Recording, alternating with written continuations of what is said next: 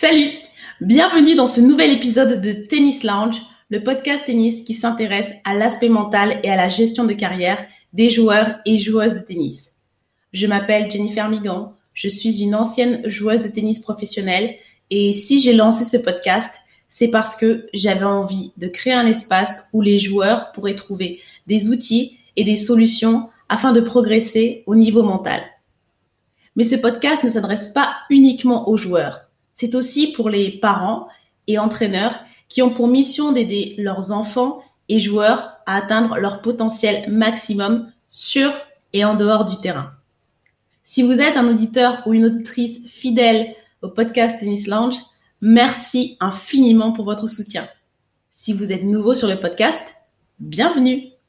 Et à la fin de l'épisode, si cela vous a plu, n'hésitez pas à vous abonner, à laisser des commentaires et 5 étoiles de préférence sur Apple Podcast. Ça m'aidera vraiment à accroître euh, la visibilité du podcast et à faire grandir la communauté Tennis Lounge.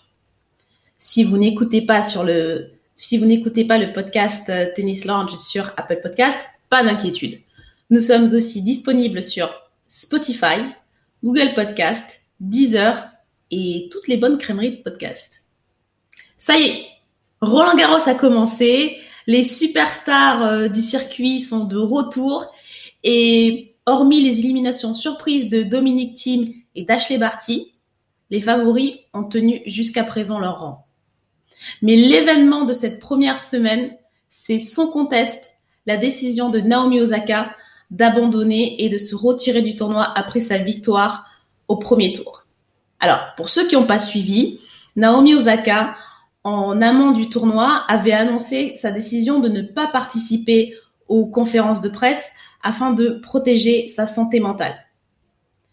Et euh, l'organisation du tournoi, lorsqu'elle ne s'est pas présentée à la conférence de presse après sa victoire au premier tour, lui a infligé une amende de 15 000 dollars et a ensuite publié un communiqué conjointement avec les trois autres directeurs des euh, autres grands chelems, lui indiquant que si elle continuait à refuser de se rendre en salle de presse, eh bien, elle s'exposait à une possible disqualification à Roland Garros, mais éventuellement dans les autres levées du Grand Chelem. Et c'est sans doute ce qui a précipité sa décision de se retirer complètement du tournoi. Et dans un long communiqué, elle a expliqué qu'elle souffrait de dépression depuis sa victoire à l'US Open en 2018. Alors si euh, beaucoup de joueurs euh, lui ont apporté son soutien, notamment euh, Serena Williams, Novak Djokovic, Kokodov, Kokogov et bien d'autres, d'autres ont émis un avis plus mitigé en disant que Naomi Osaka, de par son statut, se devait de répondre à ses obligations médiatiques. Alors le but de cet épisode, ce n'est pas de se lancer dans un débat pour ou contre Osaka. Est-ce qu'elle aurait dû participer aux conférences de presse? Est-ce qu'elle a eu raison? Mais euh, c'est de s'intéresser en fait au débat qu'elle a lancé, à savoir la santé mentale des joueurs de tennis et des sportifs de haut niveau de manière plus générale. Alors dans cet épisode, on va s'intéresser aux euh, leçons que l'on peut apprendre de cet abandon et comment justement gérer lorsque l'on est un joueur de tennis ou une joueuse de tennis qui se retrouve dans une situation euh, de détresse. Donc une des premières choses à savoir, c'est que en euh, faisant cette annonce et en expliquant euh, de manière euh, assez publique qu'elle souffrait de dépression, Naomi Osaka a fait quelque chose qui ne se fait pas ou peu dans le sport de haut niveau. Elle a libéré la parole. Et ça, c'est quelque chose qui est très important. Dans le sport de haut niveau, bien trop souvent, les athlètes sont considérés comme des machines de guerre, indestructibles et infaillibles. Et on oublie euh, assez souvent que derrière euh, ces, euh, ces personnes-là, il y a des êtres humains. c'est Alexander Zverev qui expliquait d'ailleurs, je crois que c'était hier, lors d'une interview, que on oublie que les athlètes sont des êtres humains.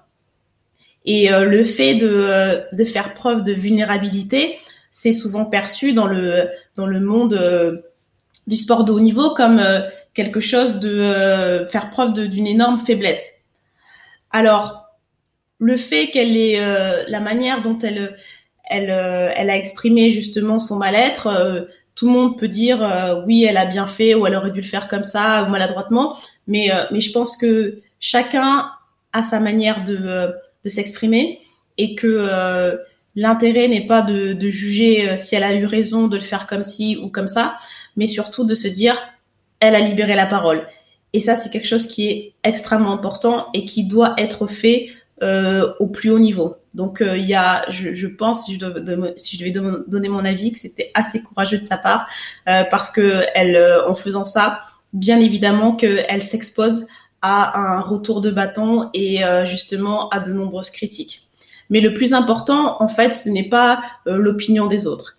En libérant la parole, Naomi Osaka se donne les possibilités justement de mettre de mettre des mots sur un problème et de pouvoir euh, entamer une, euh, une guérison, si je peux employer ce terme, ou du moins euh, avoir une conversation avec son entourage et pour pouvoir vraiment avoir et recevoir l'aide dont elle bénéficie. Donc en tant que joueur, il est important de libérer la parole. Lorsque vous ressentez euh, justement des, des périodes de doute, euh, d'angoisse ou, ou bien peu importe la situation dans laquelle vous vous trouvez, mais euh, si je peux euh, me donner quelques conseils sur la manière de le faire, euh, là où je m'adresse aussi aux entraîneurs. En fait, pour que le joueur puisse se sentir libre de s'exprimer sur les problèmes qu'il ou elle rencontre, il faut d'abord, en tant qu'entraîneur ou même parent, créer un environnement sécurisé pour que justement le joueur puisse se livrer ou la joueuse en toute confiance. Alors comment est-ce qu'on crée un environnement sécurisé et, euh, et pérenne pour qu'un joueur puisse s'exprimer? Alors tout d'abord, euh, il faut il faut toujours euh, garder en tête que le joueur ou la joueuse est au centre du projet et, euh, et que euh, il doit être inclus dans euh, les décisions et dans la manière dont fonctionne la relation entraîneur-entraîné. On, on, voit souvent des, des entraîneurs, mais ça c'est plutôt vraiment l'ancienne école, dire voilà c'est moi qui décide et puis je sais mieux que toi et, euh, et c'est comme ça qu'on fait. Alors que euh, les entraîneurs, je pense, qui ont le plus de succès euh, dans le dans le tennis sont les entraîneurs qui ont une approche centrée sur le joueur et qui qui ont justement l'humilité de reconnaître que leur rôle est de répondre aux besoins du joueur ou de la joueuse. Euh, si vous n'avez pas eu l'occasion de, de, le faire euh, jusqu'à présent, je vous invite vraiment à aller écouter euh, l'interview que j'ai réalisée avec Florian Dibessé. Donc, je crois que c'est l'épisode 17 où on parle justement de son approche de coaching dans laquelle il il explique que lui vraiment c'est un petit peu comme un comme un médecin quand on vient le voir et que à chaque euh, séance d'entraînement lui demande à son joueur qu'est-ce que je peux faire pour toi aujourd'hui? Comment est-ce que je peux t'aider à atteindre tes objectifs? Donc gardez en tête que le projet euh, le moteur du projet c'est le joueur ou c'est la joueuse. Donc euh, avoir une avoir une démarche dans laquelle euh, l'autonomie est très importante, de manière à ce que le joueur finalement euh, prenne ses responsabilités et puisse euh, exprimer ses besoins. Donc il y a des besoins qui sont techniques, bien sûr, euh, où le où l'entraîneur là a peut-être un peu plus la main sur les choses parce qu'il a un peu plus de recul, mais sur les besoins internes, sur les besoins vraiment voilà de de de sensations. ça, c'est vraiment le joueur qui, qui je pense, est, euh, est la pièce maîtresse. Et il est important que euh, le, les entraîneurs et l'entourage euh, aient cette habitude de, de voilà, de demander aux joueurs ou à la joueuse ce et, euh, et, créer un espace, créer pardon un environnement dans lequel ils se sentent confortables pour pouvoir partager ce qu'ils ressentent sans avoir peur d'être jugés. Et ça me m'amène à mon deuxième point. Donc, euh, créer un, un, environnement où euh, on est vraiment dans l'écoute. Lorsqu'un joueur ou une joueuse se confie, il faut déjà savoir que c'est pas évident parce qu'on est vraiment dans cette dynamique-là, donc du joueur, de, du sportif de haut niveau, où on doit être toujours euh, très fort, euh, infaillible et extrêmement solide mentalement, et où la moindre euh, faille va être vue comme une faiblesse et, euh, et c'est des choses qu'on n'a pas forcément envie de partager.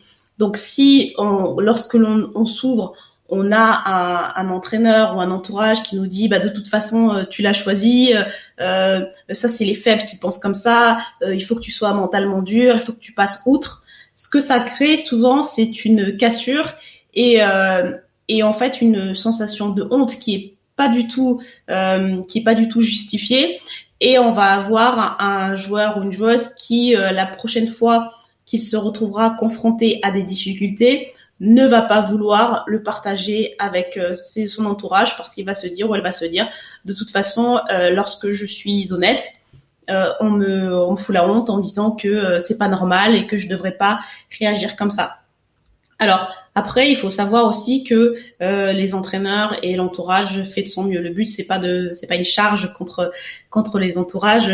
Euh, bien bien au contraire, c'est justement être euh, être capable de parler ces sujets-là parce qu'on se rend compte que souvent on se rend pas compte justement une une parole peut vraiment avoir un impact sur une, une relation lorsque l'on entraîne surtout des, des jeunes joueurs. Donc il est important vraiment d'être à l'écoute et de ne pas donner son avis en fait, lorsque un joueur s'ouvre à vous, il faut voilà être capable de juste écouter et, euh, et de poser éventuellement des questions, mais de ne pas avoir un avis tranché pour ne pour éviter que cette personne-là se braque.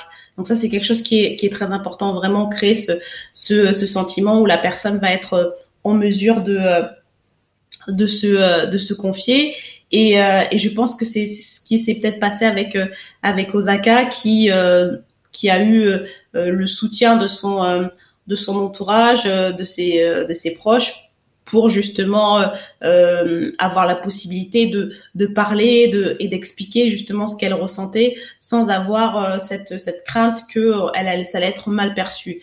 Donc ça c'est quelque chose qui est, qui est très important pour, pour les entraîneurs d'être capable de, de prendre le recul et de se dire bah comment est-ce que je peux aider mon joueur? Le, il s'agit pas de moi, il s'agit de trouver des solutions pour euh, puisse euh, passer ce cap et passer ce moment un petit peu difficile. Donc ça c'est euh, c'est la première c'est la première chose que je que je voulais que je voulais évoquer. Ensuite la, la deuxième c'est par rapport à à donc ce, le fait de d'avoir d'avoir justement fait ça. Il y a eu beaucoup de, de, réactions sur le fait que ouais ça se fait pas.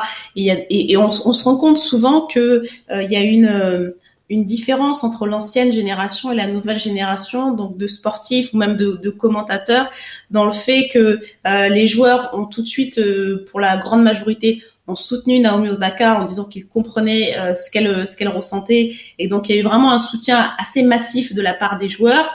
Et en activité du moins et c'est vrai que c'est plus les anciens qui ont tendance à dire oui mais bon ils exagèrent et il y a vraiment cette cette euh, j'ai envie de dire euh, ce décalage un petit peu entre l'ancienne et la nouvelle génération. Ce qu'il faut comprendre c'est que euh, l'ancienne génération avait pas vraiment le choix. Il y avait vraiment cette méthode de coaching qui était marche ou crève et soit dur ou mal et, les, émotions bah on les met un peu de côté.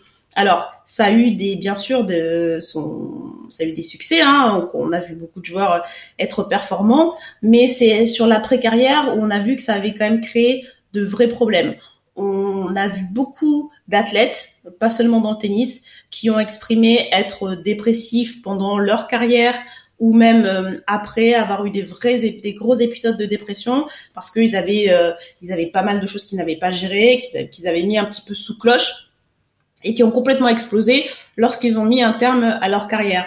Donc il y a, a, ce, il y a un peu ce décalage là, alors que la nouvelle génération, de par euh, ben voilà la génération un peu des réseaux sociaux, a tendance à partager plus ses émotions de manière euh, assez naturelle. Et, je pense qu'il y a un, décalage là euh, qui, qui s'opère avec des personnes qui trouvent que c'est peut-être un, peu exagéré et que et que voilà et qui ont tendance un peu à, à ne pas prendre le la santé mentale comme comme un facteur important et comme quelque chose qui devrait être euh, vraiment surveillé et euh, et accompagné euh, lors d'une carrière de sportif. Donc donc ça il y a aussi ce, ce point là que je voulais que je voulais souligner et, et, je pense que ça vient de là un petit peu le décalage. Donc c'est pas que les gens sont forcément désagréables. Je pense que c'est c'est vraiment un, un peu un choc de génération qui qui s'est opéré.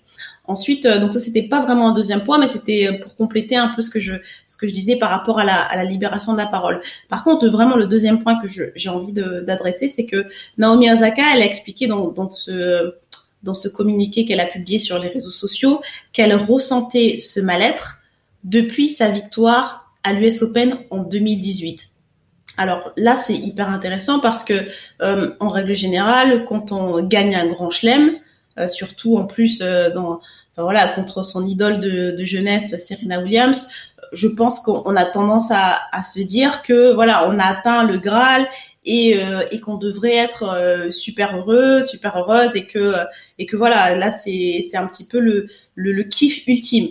Or, elle, elle explique que c'est à partir de ce moment-là qu'elle a commencer à, se sentir euh, ben voilà à se sentir dépressive. Alors finalement c'est une réaction qui est assez logique et je vais tenter d'expliquer pourquoi.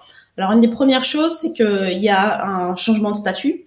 Donc elle, elle est arrivée, bon, quelqu'un d'introverti, hein, Naomi Osaka, c'est quelqu'un qui est, qui est introverti, qui, voilà, qui quand même euh, a un petit peu du mal avec, euh, avec l'attention des médias, l'attention de manière générale.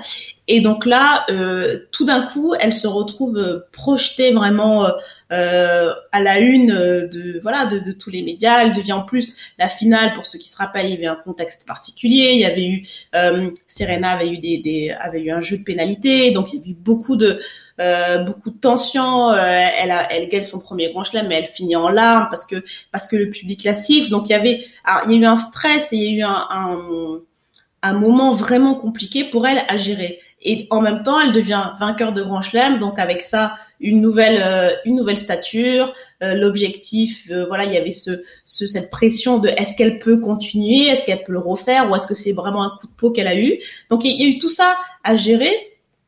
Et, et ça, c'est quelque chose à laquelle on ne peut pas forcer, on n'est pas préparé. C'est-à-dire que, à moins d'avoir vraiment dans son entourage quelqu'un qui a vécu la même chose, on ne peut pas gérer ça.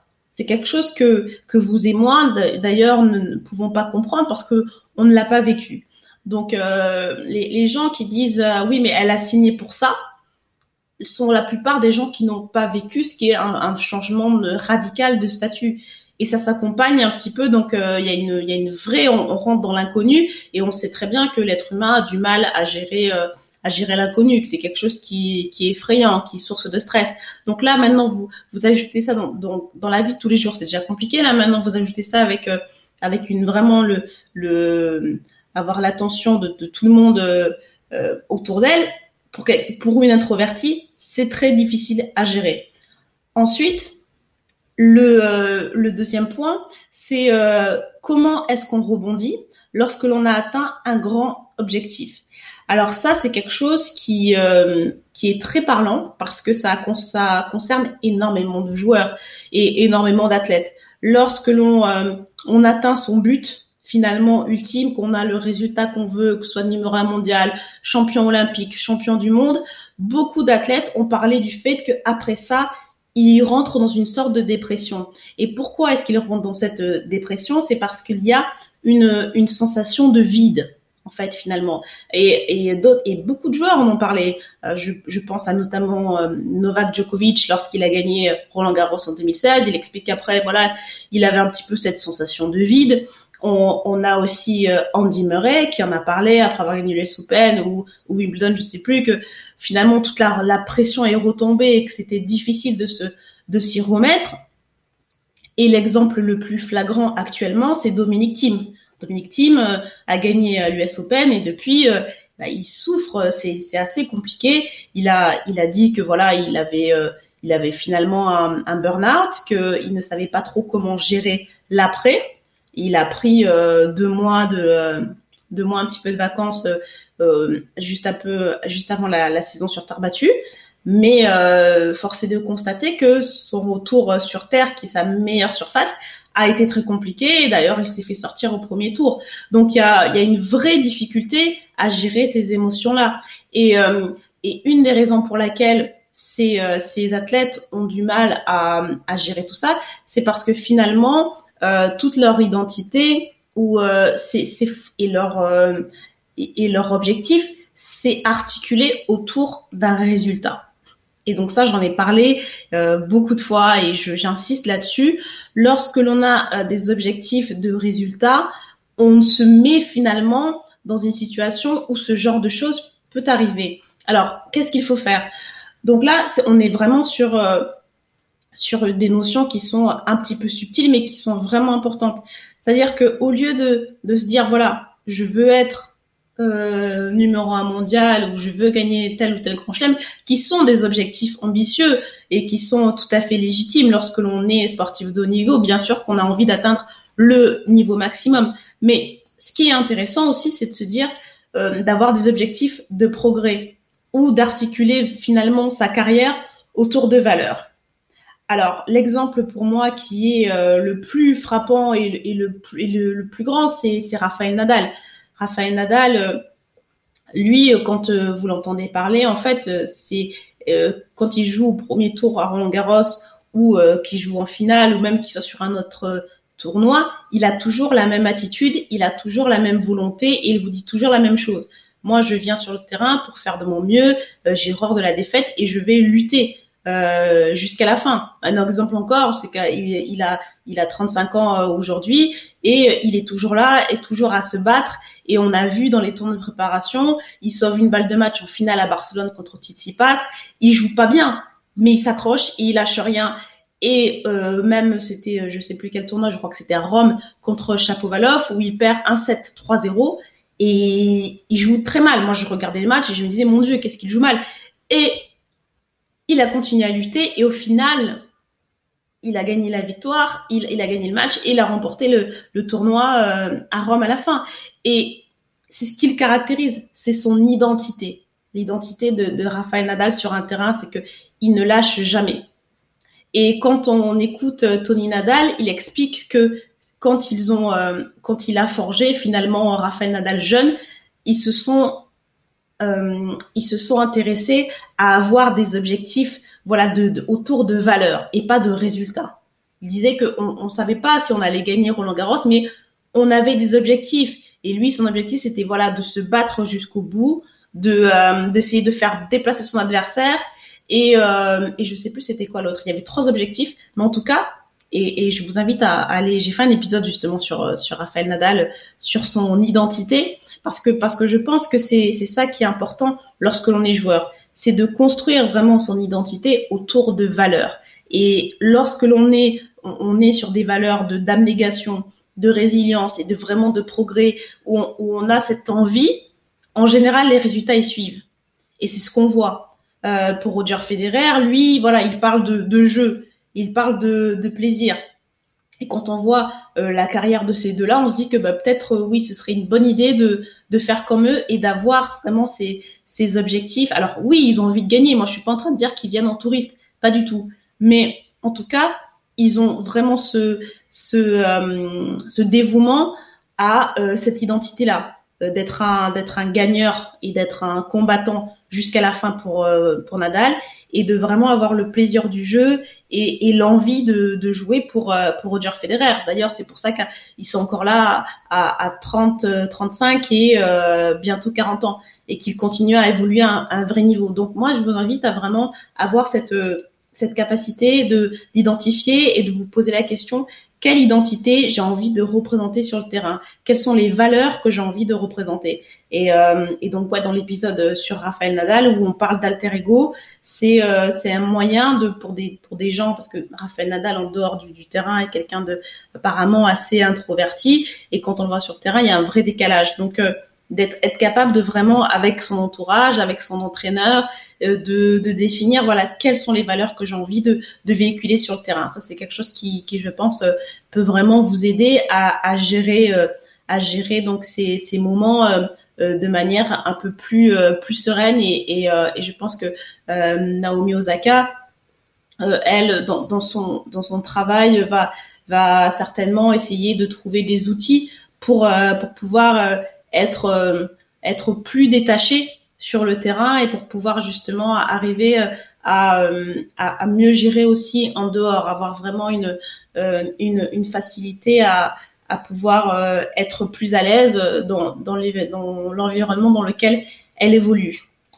Et donc pour terminer, je, je dirais, je finirai en disant que le, la leçon que l'on peut que l'on peut apprendre donc de de l'affaire Osaka, si je peux me permettre de l'appeler comme ça, c'est euh, de se faire de se faire accompagner, se faire accompagner le plus tôt possible lorsque l'on a euh, la possibilité de le faire, de, de vraiment trouver des, personnes qui euh, qui sont en mesure de, de vous accompagner à gérer vos émotions et à atteindre vos objectifs. Ça, c'est quelque chose qui est qui est primordial et, et je pense que il faut de plus en plus en parler et de plus en plus admettre le fait que les préparateurs mentaux, euh, les, les psychologues du sport, les sophrologues sont, euh, une, sont des parties mais essentielles et intégrantes à l'équipe d'un joueur ou une joueuse de tennis. J'ai parlé euh, maintes et maintes fois de d'Igaz Viantec qui a sa, sa psychologue du sport qui qui vient la rejoindre lors d'événements importants parce qu'elle sait l'importance que que ça a de de devoir gérer ses émotions, mais il y a aussi euh, d'autres personnes qui sont accompagnées, qui en ont parlé, notamment euh, Daniel Medvedev, qui, euh, qui lui travaille avec une psychologue du sport, ou bien Elina Svitolina, et, et bien d'autres. Et encore une fois, c'est ce que je disais un petit peu tout à l'heure, c'est que ce sont des joueurs un peu issus de la jeune génération qui, pour eux, trouvent ça un petit peu normal que d'avoir d'avoir quelqu'un qui les accompagne de même manière que c'est vrai il y, a, il y a 15 ans on trouvait que c'était un peu exagéré d'avoir son préparateur physique euh, euh, avec soi lors des tournois alors que maintenant ben, c'est quelque chose qui est ou, son physio alors que maintenant ça c'est quelque chose qui est important. Donc je pense que c'est c'est pas euh, c'est pas c'est pas déconnant de, de, se dire bah tiens il faudrait que les les personnes qui nous aident à gérer nos émotions soient aussi avec nous lors des des moments importants comme les grands chelems ou les tournois où, il y a vraiment beaucoup de beaucoup de stress. Donc ça, après, pour, euh, pour la démarche, je pense que c'est important de faire ses recherches, de que ce soit un, un sophrologue, un préparateur mental ou un psychologue du sport, chacun va avoir besoin de a des besoins différents et c'est essentiel de, de faire ses recherches et de voir déjà d'identifier ses besoins, de quoi est-ce qu'on a besoin et ensuite de faire la démarche. Et de la même manière que lorsque l'on choisit un nouvel entraîneur, bah, faire passer des auditions et voir si euh, il y a une alchimie, s'il y a une, une confiance qui, qui peut être installée. Et, euh, et ça, c'est quelque chose qui est important. Alors, euh, je sais que la, l'ATP et la WTA font des efforts pour justement donner des ressources disponibles aux, aux joueurs, mais euh, mais je pense qu'il y a peut-être un élément de se dire bah ouais si je, je vais voir un, psy est-ce que les est-ce que les autres joueurs vont être au courant? Il y a toujours aussi cette cette euh, cette notion de pas apparaître faible et donc je pense qu'il est vraiment essentiel que cette démarche elle soit vraiment individualisée et que ça reste au sein de la structure qui entoure le joueur et pas forcément aller chercher des, des outils parce que on, on va pas forcément trouver ce dont on a besoin. Donc euh, la démarche individualisée, je pense qu'elle est euh, elle est la plus euh, judicieuse pour euh, pour les joueuses et les joueurs. Voilà. Donc euh, c'est tout pour aujourd'hui. je voulais vraiment prendre le temps de, parler de de ce de cette affaire et de, ce qu'elle ce qu'elle peut justement engendrer, avoir un, vrai dialogue sur la santé mentale des athlètes de haut niveau. C'est quelque chose qui est c'est une cause qui me tient vraiment à cœur et je pense que c'est très important d'en parler et que ça peut aider euh, pas mal de gens. Euh, n'hésitez pas à me dire euh, ce que vous en avez pensé, à vous abonner si l'épisode vous a plu et, voilà, vous pouvez vous pouvez retrouver le, le, podcast Tennis Lounge sur sur les réseaux sociaux, sur Instagram et, et, sur Facebook notamment. Donc n'hésitez pas à me faire des retours sur cet épisode et s'il y a des thèmes que vous voudriez voir justement des personnes que voilà, qui euh, selon vous serait euh, serait intéressante à, interviewer. Et, euh, et je vous dis bah à bientôt et, profitez bien de profitez bien de Roland Garros.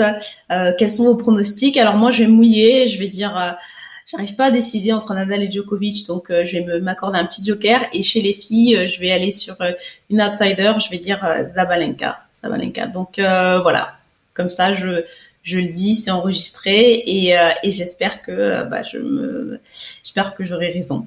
Voilà, passez une bonne journée et à très bientôt. Ciao